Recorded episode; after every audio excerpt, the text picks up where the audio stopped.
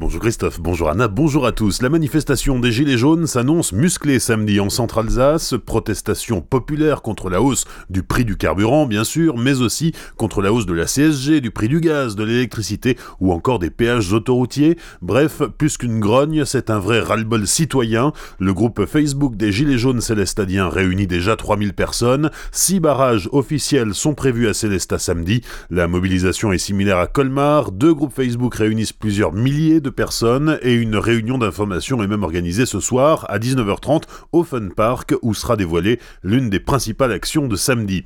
Là aussi, plusieurs points de blocage sont déjà connus, notamment aux entrées de la ville, mais à Colmar comme ailleurs, d'autres barrages spontanés pourraient encore surprendre les automobilistes, tout comme les opérations escargot menées sur la 35 notamment, mais les organisateurs l'assurent, les véhicules de secours pourront circuler librement.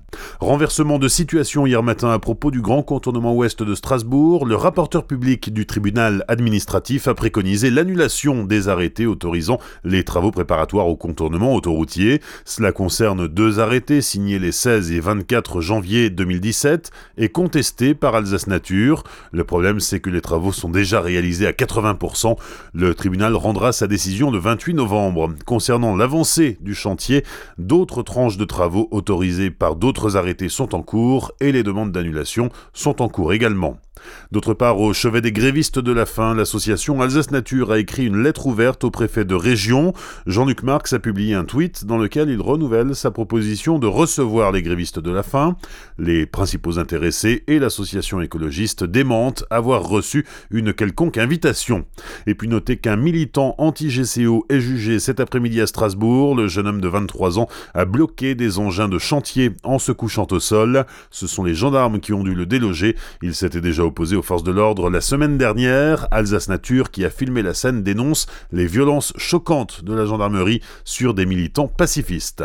L'ancien président du Conseil général du Bas-Rhin, Philippe Richert, nommé vice-président de l'autorité de régulation des activités ferroviaires et routières, en retraite de la scène politique depuis septembre 2017, l'ancien sénateur a été nommé pour six ans par Emmanuel Macron sur proposition du président du Sénat, Gérard Larcher. Aujourd'hui se tient à Colmar comme à Mulhouse la journée porte ouverte de l'APAMAD. Cette association est la plus ancienne et la plus importante structure d'aide aux soins à domicile du Haut-Rhin.